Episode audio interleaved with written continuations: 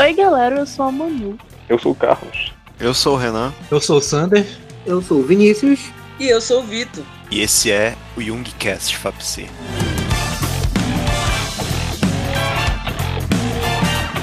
Nesse episódio, a gente vai falar sobre o homem e seus símbolos, vai continuar o capítulo Chegando ao Inconsciente, finalizando ele, falando sobre os tópicos a alma do homem, a função dos símbolos e curando a dissociação. Lembrando também que nós temos nossas redes sociais, que vocês podem acompanhar o nosso conteúdo, dar reviews sobre e também fazer comentários sobre o episódio, ou até mesmo participando de alguma forma, que são o nosso e-mail, jungcast.fapsi.gmail.com e nosso Twitter e Instagram, que possuem a mesma tag, jungcast_fapsi. Então é isso, pessoal. Vamos para o episódio.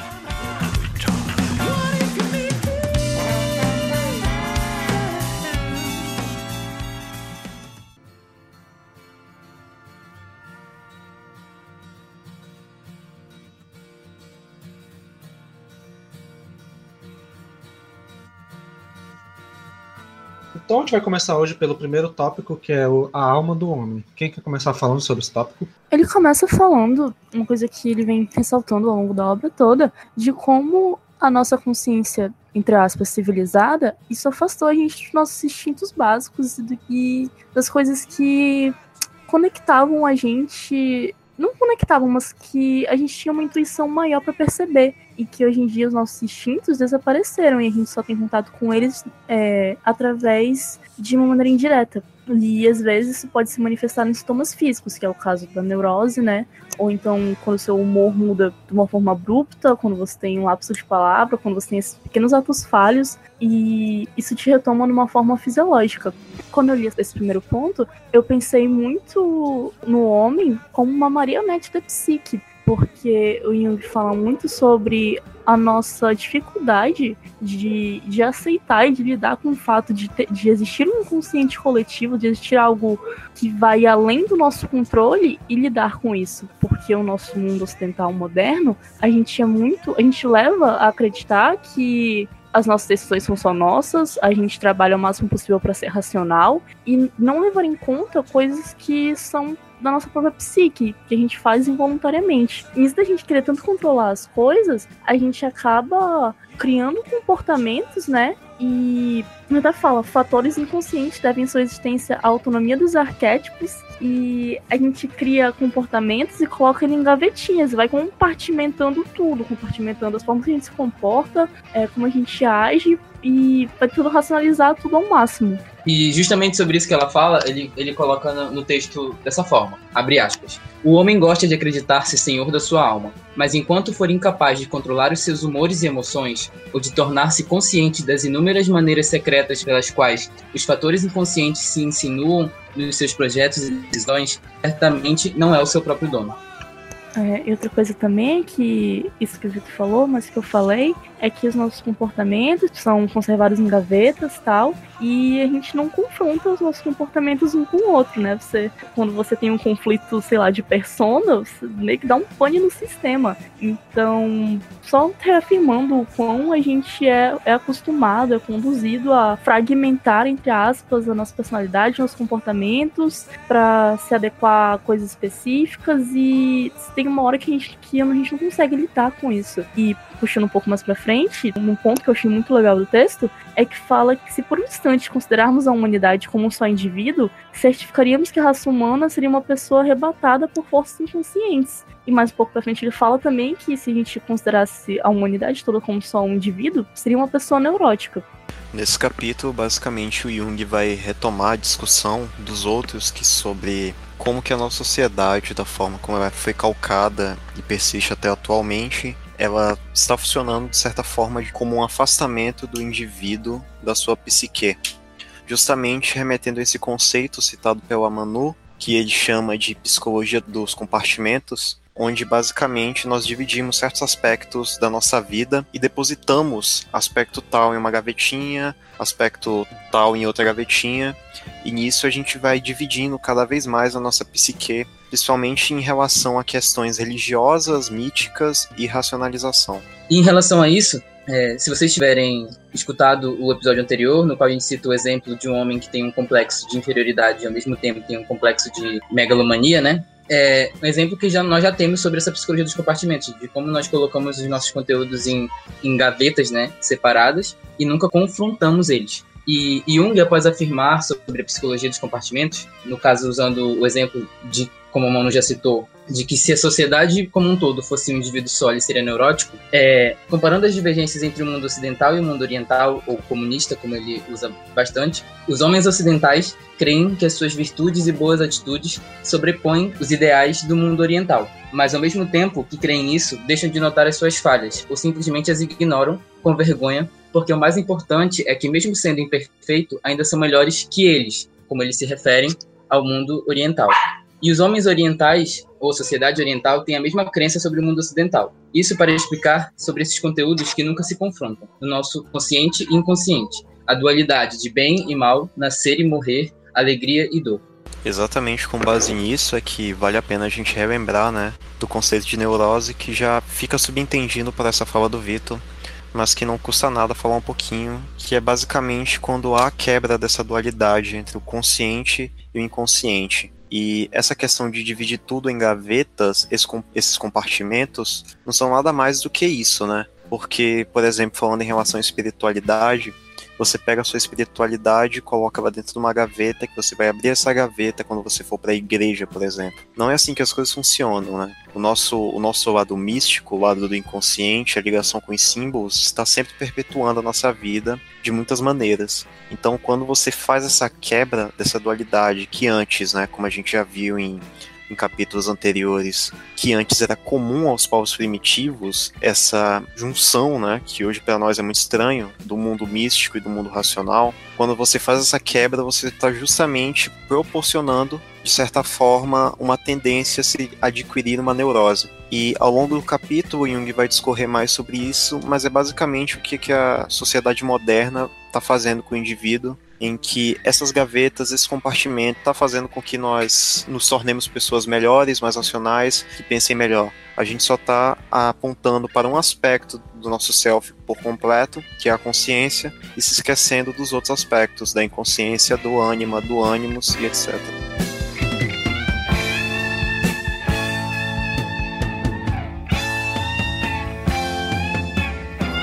Antes de a gente começar, eu estava folheando meu caderno e aí, puxando essa espécie de dissociação, quando ele fala sobre as gavetas, eu encontrei uma página aqui do caderno que era uma pergunta de uma aula de pesquisa que a gente tinha feito, que é o que é complexidade. E aqui fala que nós temos o paradigma da simplificação, ou seja, a gente tem um costume de dar foco exclusivo ao objeto e tirar o foco das relações. Então, a melhor forma de você entender o ato da complexidade é contextualizar, o que junta com o que o Jung estava falando sobre o diálogo das nossas relações O texto vai falando que esse estranho sentimento de impotência que envolve tanta gente nas sociedades ocidentais são pessoas que começaram a perceber que as dificuldades com que nos afrontamos são de ordem moral e que as tentativas para resolvê-las estão sendo, isso no contexto histórico da época mesmo, a política de acumulação de armas, uma competição econômica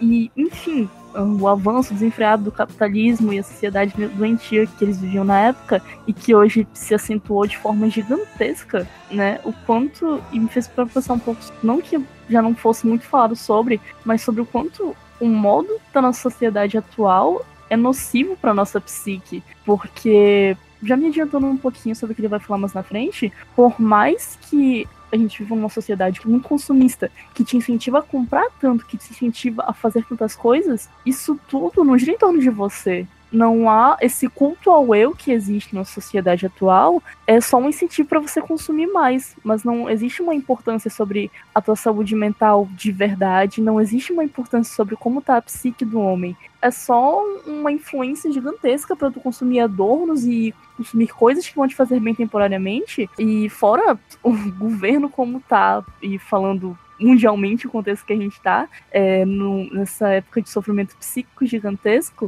uh, ainda é muito pouco o foco, tipo, na pessoa, no que ela tá sentindo, em como ela se vê em relação a isso. É muito mais algo sobre o que essa pessoa tá consumindo, o que ela tá vestindo, o que ela tá fazendo, o que ela tá comendo e tal, mas ainda falta muita ênfase no eu. Eu acho que isso que a Manu tava falando tem muito a ver com a dissociação do racionalismo, quer dizer, não dissociação, né, mas o, a sobreposição do racionalismo com nosso, os nossos estados mais primitivos. Então, eu estava assistindo o Clube da Luta é um dia desses e é muito interessante porque não sei se pode mandar spoiler, mas assim, no começo do filme a casa dele explode, né? E aí ele fica meio desolado, assim, porra, eu tinha é, feito um design, é, planejado uma estrutura interessante ali com todos os meus móveis e, e o que eles significavam para mim. Isso pesou no personagem e, tipo, para te mostrar como é, assim, a casa dele explodiu e a primeira coisa que ele pensou foi a falta que os móveis traziam para ele, saca? Isso até vai ser mais falado mais para frente no, no próximo subtópico. E quando ele fala, né, justamente sobre isso, de que hoje em dia a ciência, é, as pessoas que produzem pesquisas, que se impõem a investigar, elas se preocupam muito mais com o nosso mundo e esquecem completamente de quem é que está observando esse mundo, da nossa psique, do nosso conteúdo, e, ignoram tudo que a gente ainda tem para descobrir sobre nós mesmos. Eu acho que boa parte desses capítulos que a gente vai falar hoje, ele, nessa parte final do capítulo, ele vai abordar muito essa questão de como a, esse culto à racionalidade que a gente vive nos tempos atuais tem seu lado negativo principalmente quando a gente lembra do episódio de religião, que a gente fala que Jung vê a religião como uma função psíquica e, e como ela é algo natural do homem se organizar em volta de uma religião. E que toda essa energia que não vai, quando existe esse culto tanto ao racionalismo e contra esse lado religioso, essa energia que era para ser demandada para um lugar religioso vai acabar sendo mandada para outro lugar, mas se não tiver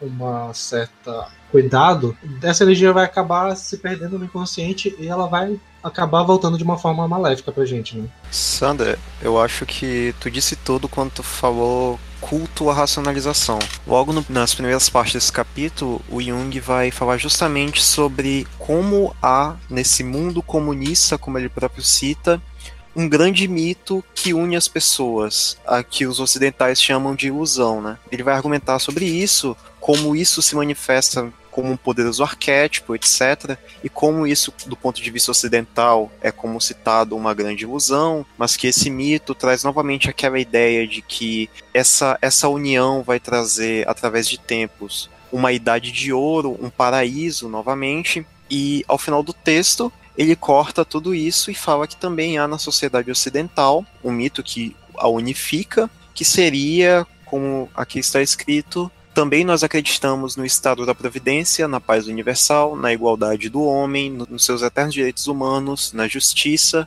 na verdade e no reino de Deus sobre a terra. Portanto, isso me remete muito aos Sapiens do Harari, em que basicamente ele atribui a esses conceitos, por uma perspectiva, imagino eu, mais histórica e social, né, não puxando para psicologia, o nome de ordem imaginada. Então, o que vai ser essa ordem imaginada? São justamente esses mitos que não são exatamente mitos, mas funcionam como tal, pois antes da antiguidade o que unificava os povos era é, a necessidade de se manterem vivos e nas questões de um faraó, por exemplo, justamente os mitos que os circundavam, como questão de o faraó ser o próprio deus, etc. Numa sociedade que já se desenvolveu pós-agricultura, em que estão se formando povoados cada vez maiores, há essa necessidade desse grande mito que vai unificar, vai fazer com que todos trabalhem em prol de um bem comum. E aí, tipo, alguma pessoa poderia até argumentar que, ah, esse mito da volta de uma idade de ouro do paraíso não tem nada a ver, é uma coisa, uma coisa muito mais lúdica, uma coisa muito mais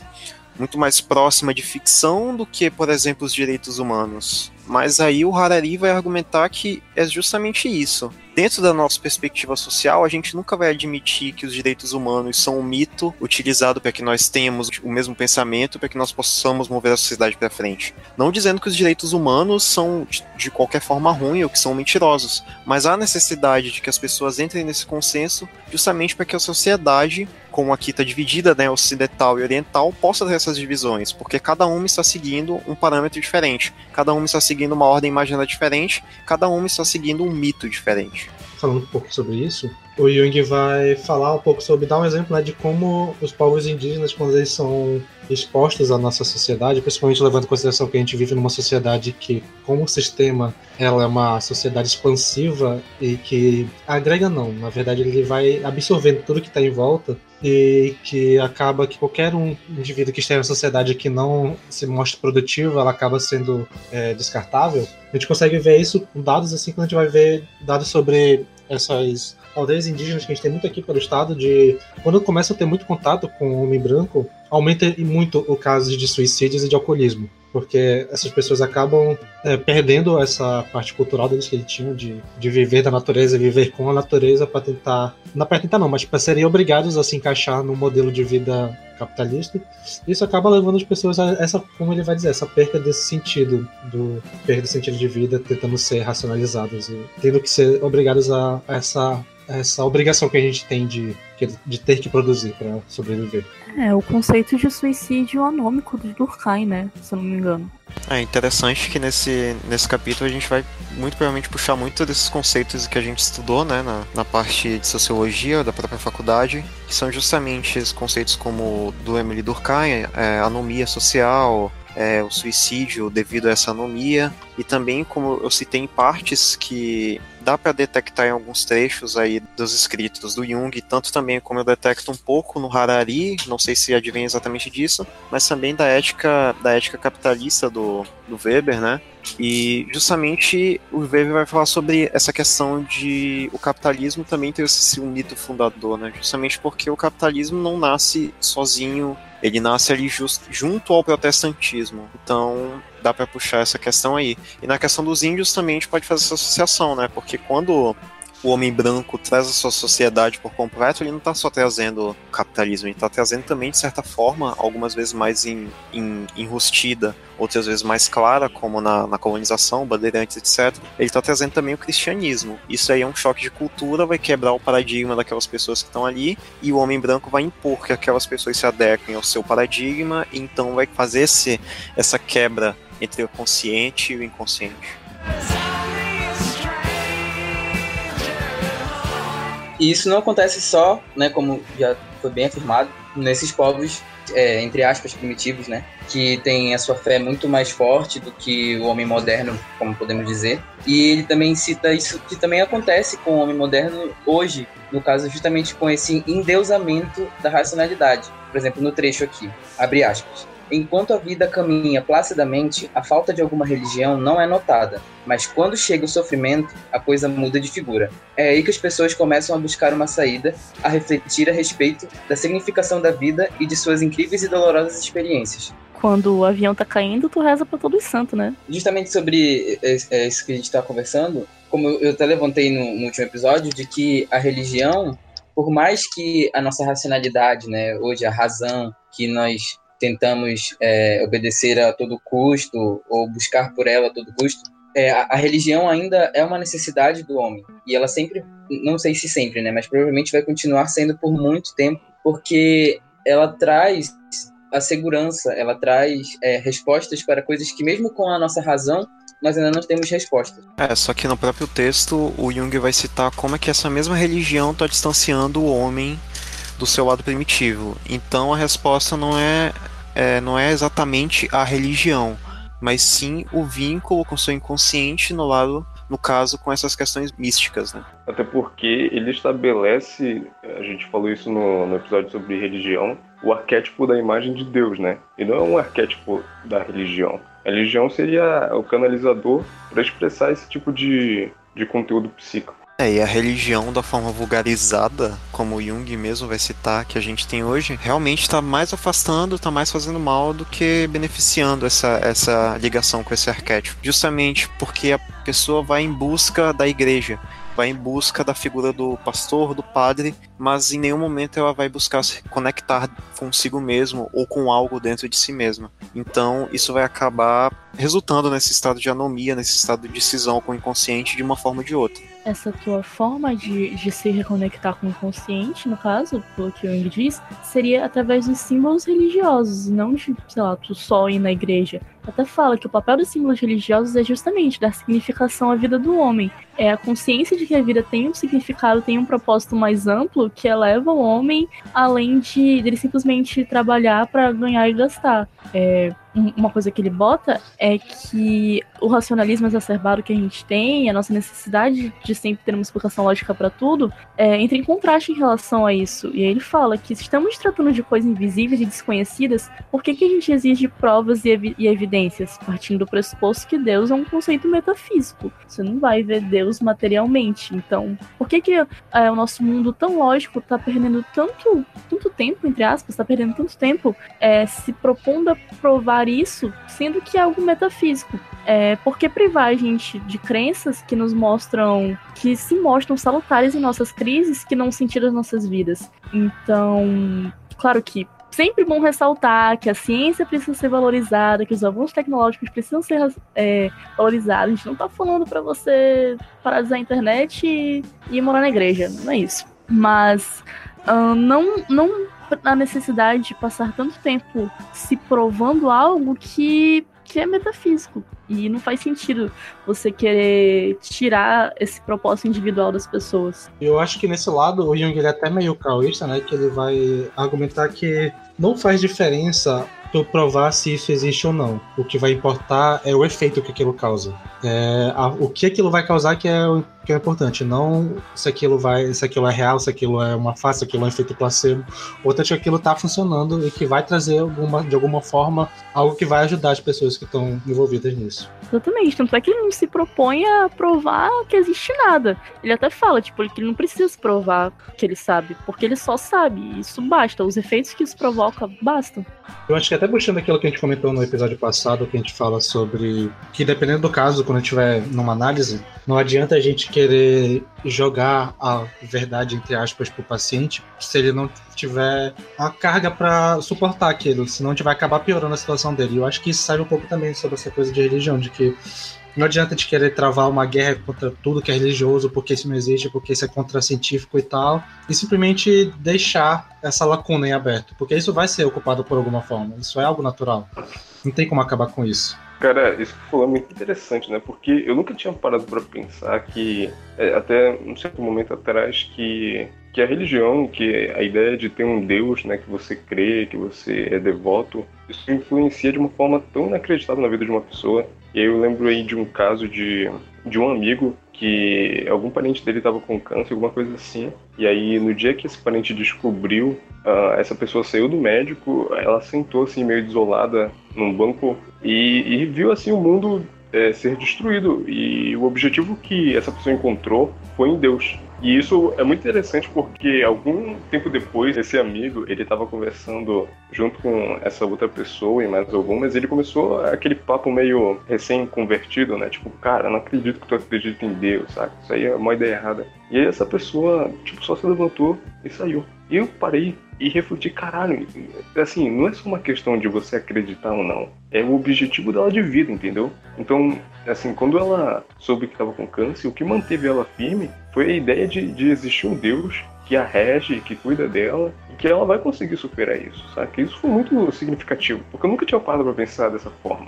E até aquilo que a gente sempre cita na internet, né, de que não adianta um carinha ateuzinho vir querer discutir com a avó dele de 90 anos, dizendo, ah, Deus não existe, kkkk, porque, tipo, que, o que de bom tu vai conseguir com uma conversa dessa? É mais aquilo que o Jung até cita no exemplo de que, é, que não tem como negar que esses templos religiosos eles são muitas vezes cooptados por pessoas que se preocupam mais com a instituição do que com a religião em si. Que, assim como qualquer aspecto que a gente vive nesse mundo capitalista, qualquer pessoa que vai se envolver com esses, principalmente as religiões mais famosas, que atraem mais pessoas, elas vão ter um ponto de busca de poder, porque é o que o sistema alimenta desde que a gente nasce, né? Então, tipo, o lance é muito mais antigo, mais profundo do que só querer, ah, Deus não existe, kkkk, e é isso. Não, mas é exatamente isso que eu ia falar. Você, jovem aí, que fica pagando de niilista e não dá benção pra avó, você é um pau no cu.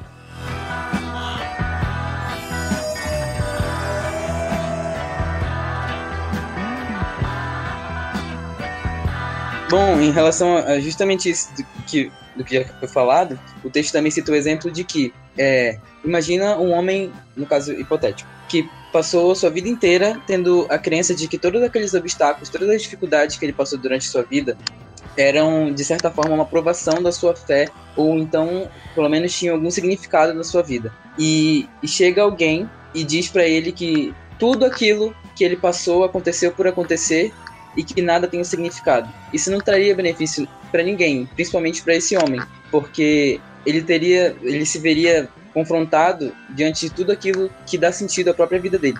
É porque acaba virando mais um rolê egocêntrico, que existe muito nessa parte científica, de querer se mostrar melhor que o outro, porque eu não acredito nessas coisas bobas, então sou melhor do que você.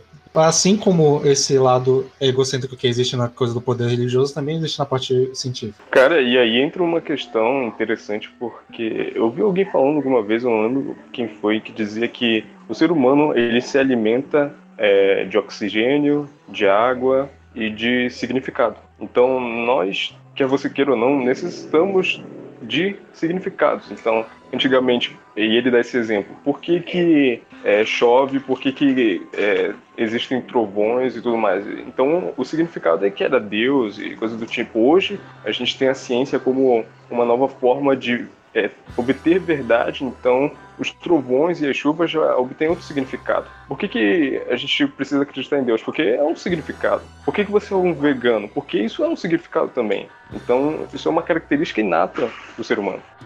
É, o paradigma científico, né, de sair negando a fé dos outros, não só científico, mas comum mesmo, é de falar, ah, porque você acredita nisso, porque você gosta de ser manipulado, você não sabe a verdade e tal. E o que tem muita gente, muita, muita, muita, não só no paradigma científico, mas, sei lá, social comum, que gosta muito de contar verdades para as pessoas, de falar, pô, você acredita em Deus, mas você só acredita para tornar a sua vida mais confortável, você tá preso numa Matrix. Óbvio, óbvio, por que não? Se eu tô na Matrix, eu vou ser o cara que escolhe o bife. Pra quê? Pra que eu vou eu vou ficar numa vida que eu tô sofrendo, que eu tô que eu tô sem propósito, se eu posso ter um propósito, aquilo ali me fazer bem. Então, óbvio que Matrix foi um exemplo muito vago sobre isso, mas é muito, é muito comum ver as pessoas sendo apontando a fé dos outros, falando, ah, você acredita nisso, mas só porque te conforta, só faz bem pra ti, tu tá errado, tu tá sendo uma marionete,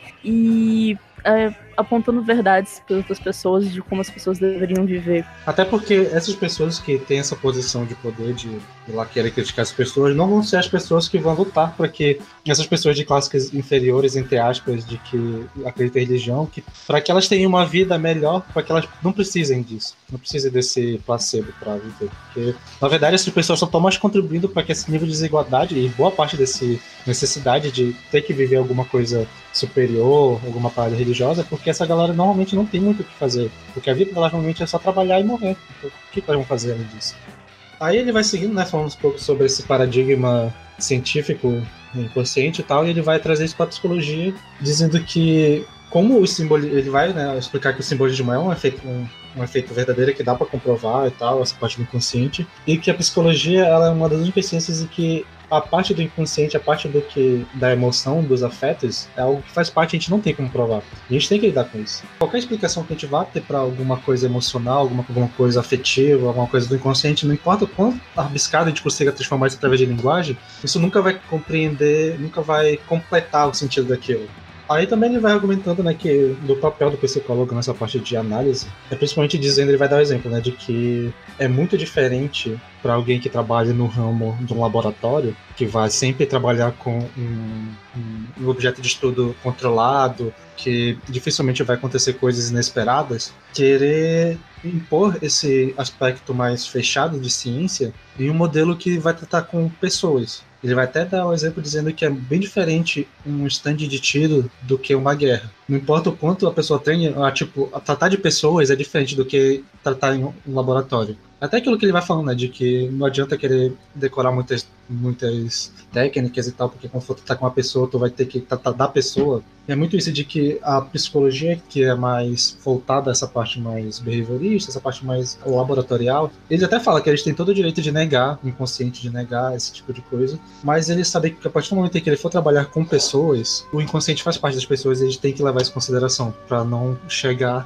numa parte em que vai mais favorecer a tua teoria do que a pessoa que está trabalhando em si. Ele fala, em, acho que no texto passado, ou antes desse, que você tem que aprender toda a teoria sobre a interpretação dos sonhos e quando você for praticar, você esquece absolutamente tudo. Porque é uma parada completamente diferente, é um ambiente é, não pragmático, como tu falou. Eu acho que, inclusive, é aquele argumento da, do paradigma de simplificação que eu falei no começo é, se encaixa melhor agora, de que a, a gente tem um modelo de ciência que às vezes focaliza e delimita um único objeto e a gente tira de contexto de forma bem pragmática mesmo todo o, o ambiente é, que constitui o próprio objeto, né, que dá significado a ele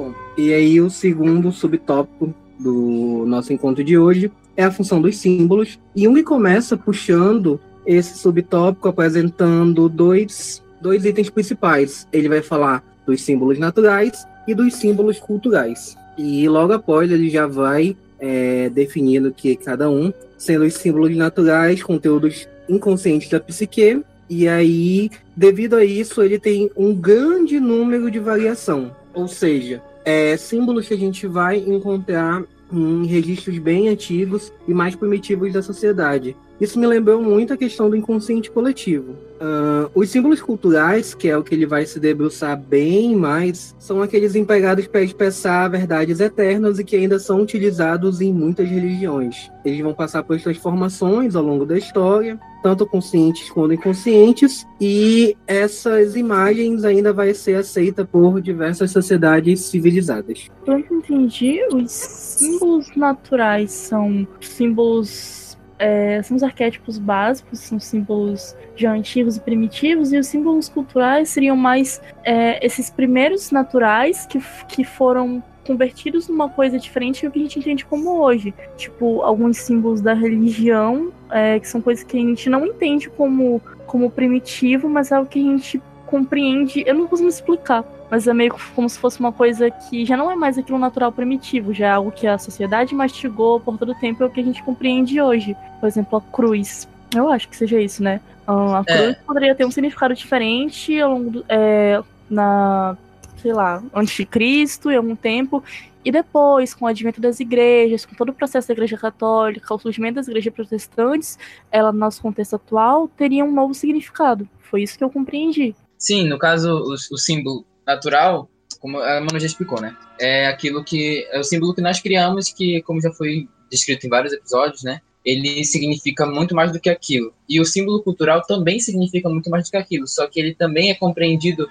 por muitas pessoas da mesma forma, como a cruz, que, ela citou como exemplo. A, a cruz, para a religião cristã principalmente, ela tem um significado em relação ao, ao seu Deus, em relação a Jesus, em relação à a, a, a divindade. E uma cruz ao lado de um nome significa que a pessoa morreu. Eu diria que os símbolos naturais são basicamente, como foi citado, esses símbolos que nós temos principalmente como resíduos arcaicos citados nos capítulos anteriores, que são essas coisas que são de certa forma inatas, digamos assim, ao ser, aos seres, ao inconsciente dos seres, e que se manifestam de diversas formas em diversas culturas, etc.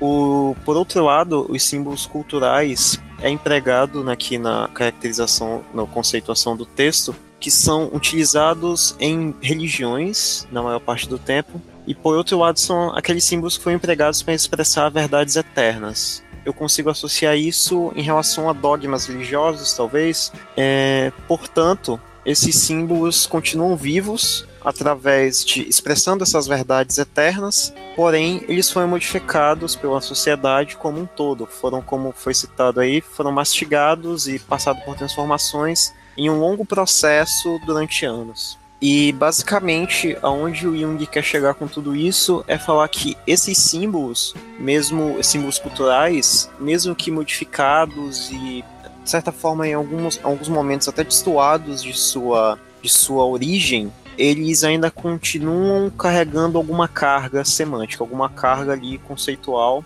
que isso vai se refletir nos seres de uma forma muito mágica. Ele realmente usa a palavra magia.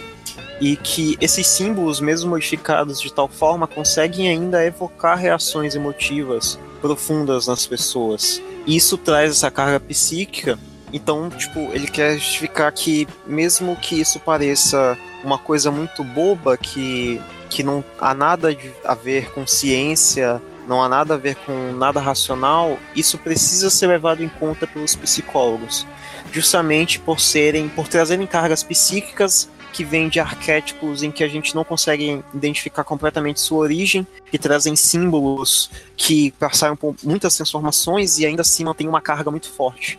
E a partir do momento que essas coisas não são levadas em contas, esses conteúdos vão ficando reprimidos, eles vão sendo acrescentados à sombra. E a gente para prestar atenção na nossa sombra coletiva de toda a humanidade, é, o acúmulo de todos esses conteúdos reprimidos fez uma sociedade doente, né? uma sociedade esquizofrênica, ele até fala no livro. Então é necessário que a gente trate desses conteúdos que são passados para lá não são levados em conta para que isso não acrescente na nossa sombra e não venha, como o Renan falou, trazer prejuízo para nossa psique, tanto individual quanto coletivo. A gente está retroalimentando toda essa sombra e em algum momento a gente vai ter que encarar isso. Em algum momento a gente vai ter que encarar isso e isso sem que nós a encaremos já está tendo repercussões negativas, causando uma anomia social. Imagine quando a gente parar para olhar para esse problema e refletir sobre ele a gente vai achar coisas que são inimagináveis hoje.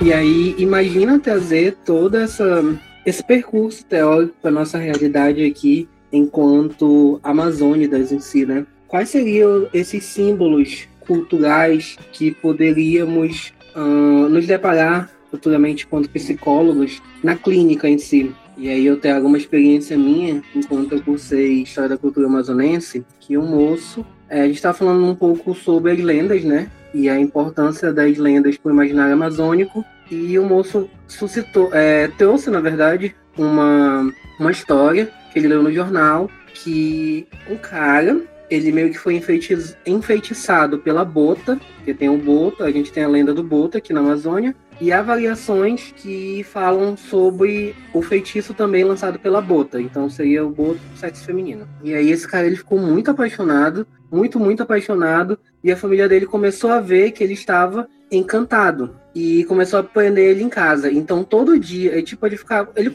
ele vivia normal, mas quando dava 5 horas da tarde, daí 5 às 6, ele tinha uma vontade tremenda de correr até a orla da cidade e se jogar no rio. E aí os familiares tinham que amarrar ele e ficar segurando ele para ele não fazer isso. E depois que passava 6 horas da tarde, ele voltava como se nada tivesse acontecido. E eles tiveram que desfazer o encanto, utilizando técnicas indígenas, que chamaram uma curandeira e tudo mais. Então, imagina como, esse, como a gente, enquanto psicólogo, lidaria com esse, com esse tipo de coisa aqui na Amazônia. E aí, é, falando da cruz e tudo mais, eu lembro da questão do Jurupari, porque o que, que é o Jurupari? É um deus, ainda as lendas elas não conseguem se encontrar direito porque é o Jurupari. Tem uma versão que fala que é uma máscara em si. Então você entra ali na, na oca do pajé e aí a máscara do Jurupari seria quase uma espécie de Zeus amazônico estaria ali e naquela presença você sentiria algo muito forte. Então eu acho que essa máscara, vamos dizer, né? A máscara, a gente pode trazer outros símbolos amazônicos, seriam esses símbolos culturais e que a gente, quanto psicólogo, inserido no contexto amazônico, a gente teria que lidar futuramente na clínica. Eu queria acrescentar aí a fala do nosso amigo Vinícius, que é: eu não tenho o arcabouço teórico que o Vinícius possui para falar sobre cultura amazônica, etc. Mas acredito que eu possa falar um, um, pouquinho no que eu pensei aqui, justamente na questão de. Porque o Vinícius falou exatamente, diretamente, é um mito. E mitos, como a gente sabe, possuem, é, possuem manifestações de arquétipos, simbolismo extrema. mas vamos para pensar numa coisa que está muito envolvida aos mitos, está muito envolvida à cultura e até hoje está envolvida na cultura atual, quanto na questão social e econômica também, que é como é que o ribeirinho, como é que a pessoa aqui da Amazônia vê os rios? Porque eu acredito que os rios vão ter um, um potencial simbólico inesgotável para o nosso povo daqui. Justamente porque é do rio que vem o alimento, é o rio que é, fornece o transporte, é o rio que dá lugar a todas essas lendas. O Boto é uma criatura encantada que vem do rio. Ele encanta as pessoas e afoga essas pessoas, né? Em algumas, em algumas lendas. Ou então simplesmente ele só engravida essas pessoas no rio. O corpo dessas pessoas que morrem vão jazer para sempre no rio. Então eu acredito que ah, os rios aqui da, da nossa região devem possuir, principalmente em relação a sonhos, principalmente em relação a essas manifestações simbólicas do inconsciente, devem possuir um, um, uma força muito, muito impressionante que a gente, que eu pelo menos nunca parei para pensar, né? Então eu acredito que isso aí, mais do que os mitos por si só, constitui uma questão muito maior na nossa vivência aqui nas culturas dos povos, etc. E também em relação até mesmo com essas questões de, de crescimento individual, individuação, porque eu acredito que de certa forma também o Rio é uma, é uma parada não somente provedora como e também é dualista, né? E eu acredito que ele tem a sua parte também que vai se conectar com a sombra das pessoas. É, tem um livro do Leandro Tocantins chamado Rio Comanda a Vida e ele já suscita essas reflexões apontadas por você. Tem o livro também da Beth Aziz, no caso aí já é uma ficção, que é E Deus Chorou sobre o Rio, que conta a história de imigrantes ali do Oriente Médio, especialmente, se eu não me engano, da Síria, que se estabelecem aqui no centro de Manaus no início do, do século XIX.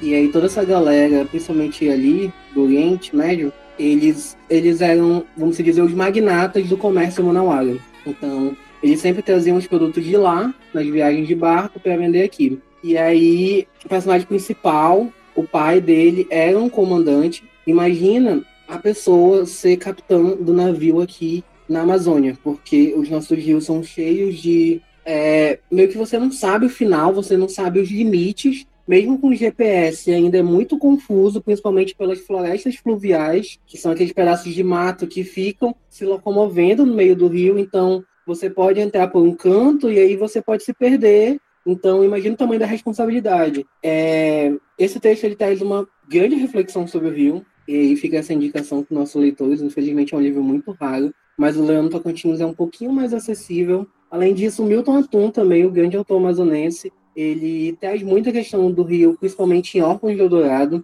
se não me engano é o segundo romance do autor. É, e esse simbolismo do rio, principalmente da água, é, é muito importante para o ribeirinho, porque a sua vida começa ali e realmente a sua vida termina ali. Então você já tem que aprender a nadar, você tem que aprender a pescar, você tem que lidar com as cheias do rio e o quanto elas podem afetar você, afetar a sua casa, os animais peçonhentos do rio, peçonhentos não, é, mas por exemplo, as cobras, estilo sucuris, acontece no interior delas comerem crianças, bebês assim de um ano que só tá ali pela casa e a sucuri vai engole uma criança sozinho. Isso é, infelizmente, isso é normal. Lidar com jacarés, é, essa questão do Boto também tem toda uma história de violência sexual, exploração e rede de pedofilia por trás da história do Boto, uma rede de pedofilia secular. Mas, mas enfim, eu acho que realmente foi um ponto muito interessante que você apontou.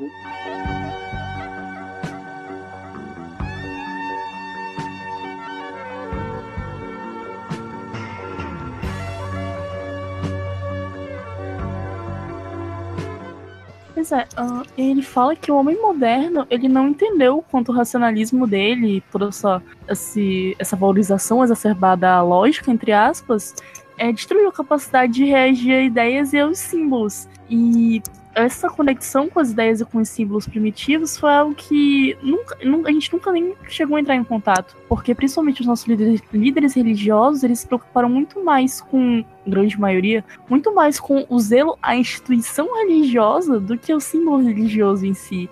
Então a gente vê hoje em dia as pessoas que têm mais esse, esse apego à religiosidade, é, massiva parte é muito mais a instituição em si do que o potencial que aquele símbolo religioso tem para te oferecer. Então retorna aquilo que a gente estava falando, que nosso culto religioso atual, ele é muito voltado apenas para a instituição, para coisa física em si, do que para tua conexão com o lado primitivo daquilo e a tua conexão com o inconsciente.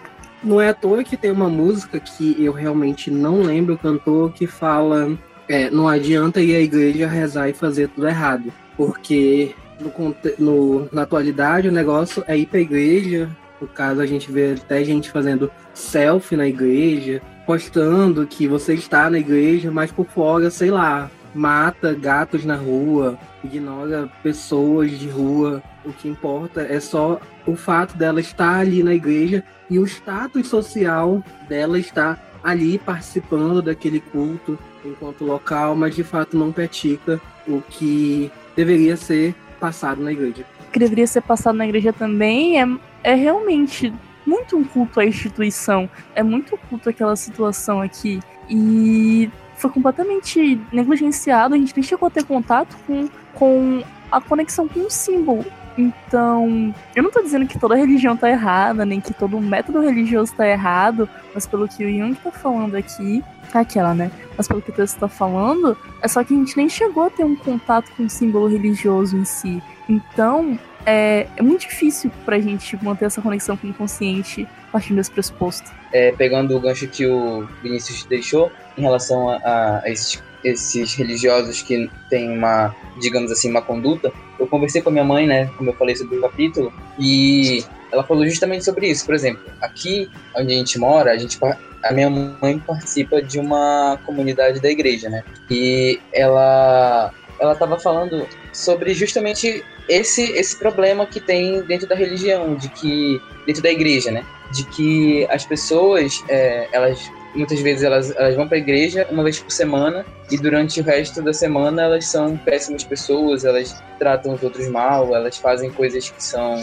é, moralmente duvidosas. E ela citou também um exemplo do, de um pessoal que tem um grupo de dizimistas da igreja, né? E ela disse que tem gente daqui da comunidade que tem um nível de vida um pouco melhor, que eles só pagam o dízimo e não vão para a igreja, nem aparecem lá em nenhum momento. Mas eles se colocam como superiores porque eles pagam dízimo, então eles é como se fosse aquela venda né, de terras do céu que existia antigamente, de que ah, se eu pago dízimo, então eu não tenho que me preocupar com a minha própria salvação. Então elas não botam, é, não se conectam com o símbolo, não é, procuram é, aquela doutrina que deveria ser de amor, de paz, de cuidados com os outros, só porque elas participam, entre aspas, de uma forma. Meio off-topic, mas isso também é culpa da igreja. Porque a gente pode perceber como o crescimento da igreja católica ao longo, da, ao longo dos séculos chegou nisso. A igreja católica chegou num ponto, católica protestante, essas igrejas mais comuns,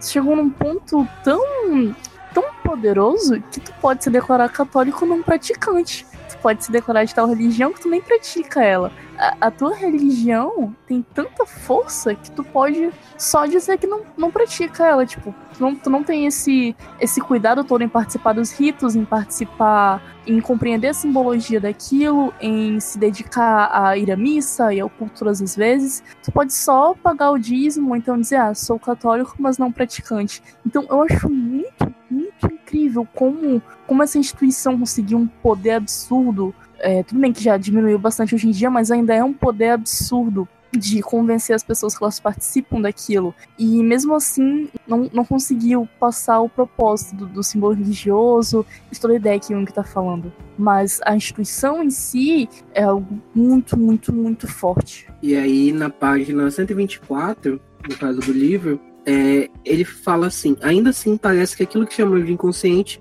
guardou as características primitivas que faziam parte da nossa mente original. Na próxima página ele fala: a tarefa principal dos sonhos é trazer de volta uma espécie de reminiscência da pré-história do mundo e infantil no nível dos nossos instintos mais primitivos.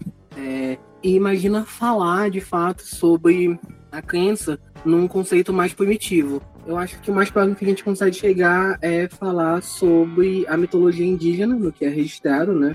Que, de fato, na prática, eu acho que a gente aqui do, do cast não tem tanto arcabouço teórico como o Renan falou, mas essa questão inconsciente ainda ocorre porque eles já se preparam, tem todo um ritual, né? Não é de fato que nem nas civilizações civilizadas. Ah, beleza, no domingo, seis horas, vamos pra igreja, ok? Então tem todo um preparo muito antes. É, na época do, da colonização no Brasil, na escola, geralmente, que a gente conhece como quintismo, a gente estuda somente a Carta do Pedro Vaz de Caminha. Só que é um livro da editora moderna chamada Cronista do Descobrimento. E aí a gente vê outros pontos de vista de outras pessoas, outros portugueses, espanhóis e franceses que participaram desse, dessa colonização. Um deles é o Jean de Lery, e ele conta que ele viu do nada no meio de uma guerra entre Tupinambás e Tupiniquins, ali mais ou menos na região da Bahia, e ele contou que ele foi capturado e um índio guerreiro da outra tribo também foi capturado. Agora eu não vou saber quem são os Tupinambás e os Tupinanquins e quem, quem venceu de fato, mas enfim. E aí tentou, eles tiveram toda uma preparação, eles engordaram o índio guerreiro por quatro luas cheias, e aí o índio guerreiro tinha acesso às índias mais bonitas da aldeia, tinha acesso às melhores partes da caça e tudo mais. E lembrando que esse índio guerreiro é o índio da tribo adversária. E eles já estavam se preparando de fato para um ritual. Para chegar na quarta lua cheia, eles matarem o índio e consumir suas partes. É, no caso, uma questão mais antropofágica do que de fato canibalista. Mas tá, o que isso tem a ver com o tópico e com o que eu li? É, teoricamente, as pessoas católicas, a gente fala pelo catolicismo porque eu acho que é o que é mais conhecido. É, quem tem de fato essas pessoas bem praticantes sabe que durante a semana elas rezam tantos terços de Ave Maria, tantos terços de Pai Nosso, eles fazem toda uma preparação para chegar domingo, que é o dia mais santo, para estarem de fato ali na presença de Deus. Outros momentos, por exemplo, a quaresma, eles seguem a quaresma muito à risca. O sábado de aleluia, sexta-feira da paixão, domingo de Páscoa, toda uma tradição a ser seguida. E essa tradição vem se perdendo. A gente vê relatos, eu ouço relatos da minha mãe também, e ela falava que no dia, na sexta-feira, seria o dia da morte de Cristo, ninguém nem varria a casa. As pessoas tinham que ficar em casa e tudo mais. Hoje em dia as pessoas saem para beber, já não tem tudo mais essa simbologia. E aí, lembrando que esse livro foi escrito que do Jung na década de 70, é, imagina uma reatualização do que de fato é hoje, o que de fato acontece hoje. Seria muito interessante fazer o comparativo também com o que ele escreveu e o que de fato a gente vive hoje. Eu queria pontuar uma coisa na fala do Vinícius, que é sobre o ritual antropofágico, que foi uma, um insight que eu tive aqui agora.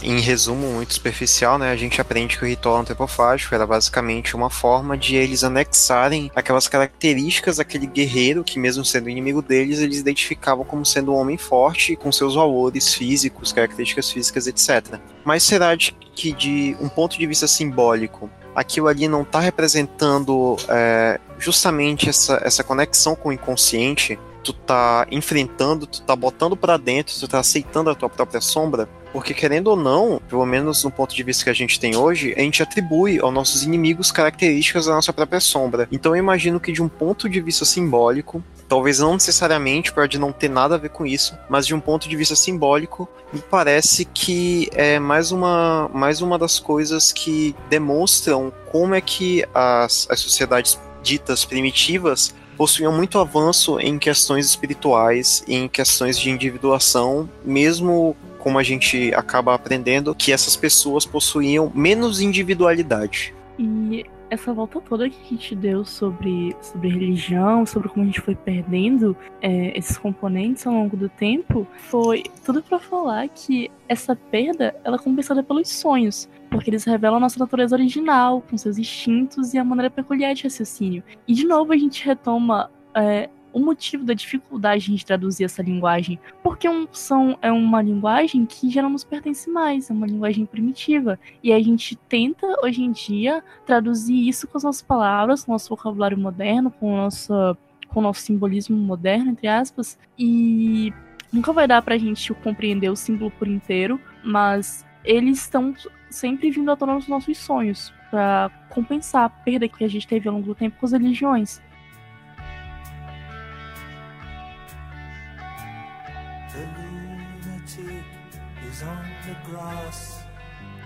Então vamos agora começar no último subtópico que é o curando a dissociação. Quem quiser começar a falar, pode dar. Bom, é, nesse tópico, que chega até a ser como uma conclusão do, de tudo que já foi falado, Jung traz à tona mais claramente como as mudanças que a humanidade fez no mundo, a crer que domina a natureza, e seguindo a razão como uma deusa, é o que nos leva ao verdadeiro desastre. Criamos máquinas para facilitar a produção de alimentos, o transporte, a comunicação e etc. Mas nos tornamos cada vez mais egocêntricos e não deixamos de guiar as nossas vidas baseadas em mostrar superioridade uns com os outros. A era tinha tudo para ser de paz e tranquilidade se transformou em mais guerra e sofrimento. E se você vive em 2020, você sabe de qual guerra e sofrimento a gente tá falando. Que né? Né? Mais uma hora que ele fala sobre suicídio coletivo, daí? né? Quando ele finaliza esse capítulo, é, retomando uma coisa que eu acho que eu já tinha falado anteriormente, ele frisa muito também a questão que no período que a gente está agora, toda a energia disponível é dedicada ao estudo e investigação da natureza.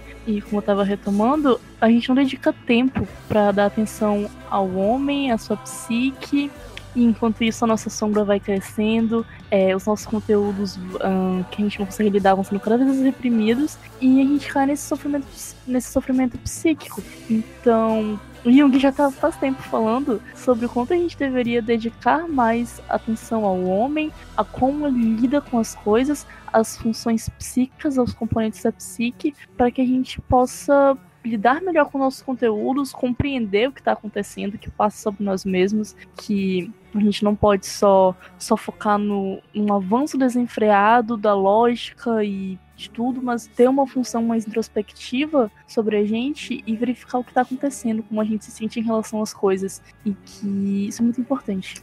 E até pegando, é, para complementar isso, uma citação do capítulo anterior, em que ele diz, abre aspas, à medida que aumenta o conhecimento científico, diminui o grau de humanização do nosso mundo. E boa parte desse capítulo, né, desse capítulo inteiro, ele vai tratar sobre essa coisa do consciente e do inconsciente. E a boa parte do que ele vai tentar é mostrar como a gente, como ciência, a gente negligencia ah, o inconsciente e os símbolos e tudo ele nele envolvido. Comentando né, que ele passou anos da vida dele estudando o inconsciente para ter certeza do que isso existe, do que é real e do que é muito claro que a gente consegue ver as ações que o inconsciente tem na nossa vida, no, no nosso redor. E ele até fala que uma hora que é incrível que a gente tem uma resposta do inconsciente toda noite. Toda vez que a gente sonha, a gente está tendo um contato com o inconsciente. E ainda assim, isso não é suficiente para a gente ter alguma curiosidade para tentar investigar esse, esse processo. Assim, tudo que é simbólico, tudo isso que a gente vê toda noite não é suficiente para tentar investigar, porque a gente está mais preocupado em querer definir as coisas. Tudo que é indefinível, a gente simplesmente bota de lado. E eu acho que até trazendo um pouco disso que a gente trabalha, ou a obra dele toda sobre a questão de dualidade, dá pra gente ver que com o passar da sociedade moderna, a gente foi desenvolvendo muito inconsciente e toda essa negligência que a gente está deixando pro outro lado vai acabar trazendo efeitos contrários, porque não está existindo um equilíbrio entre consciente e consciente. Está muito na razão, muito no consciente, muito ligando só porque a gente consegue explicar e o que a gente consegue tocar, e tá deixando passar muita coisa que a gente. Se a gente parar um pouquinho pra pensar, a gente consegue ver que tem efeito também, mas a gente prefere não esquentar muito a cabeça com isso, porque a gente não vai conseguir colocar isso numa caixinha, não vai conseguir delimitar o que, que é isso exatamente, não vai conseguir comprovar, então acho que a gente acaba decidindo como espécie que é melhor simplesmente ignorar isso e seguir a vida o que é mais fácil, o que é mais. fácil não, mas o que é mais seguro de trabalhar.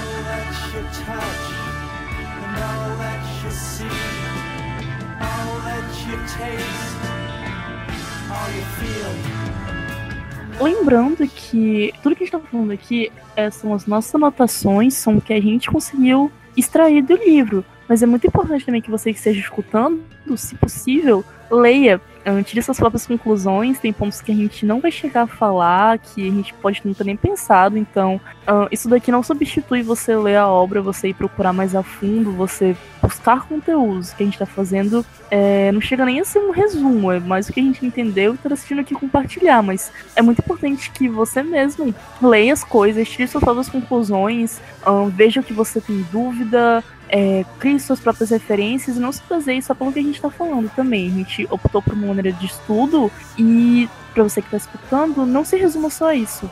É, como já dizia o ET Bilu, busque conhecimento.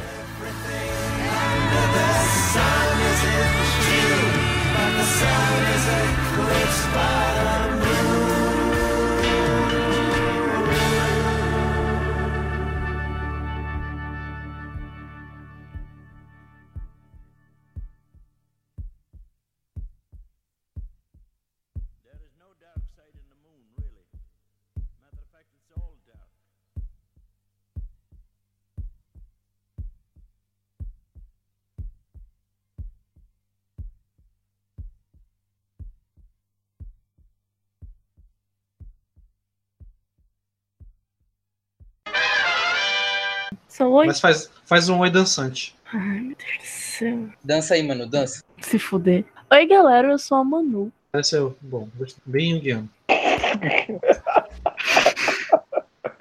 O que, que isso quer dizer, né? Bem junguiano. Exatamente, esse é o ponto. Eu vou chamar, vai, vai, Carlos. Ah, tá bom. Ah, peraí. Não é difícil, cara. Oi, galera. Eu sou o Carlos. Ele tá rindo sozinho, maluco. Eu não consigo. Eu não consigo. Que algum tempo depois, esse.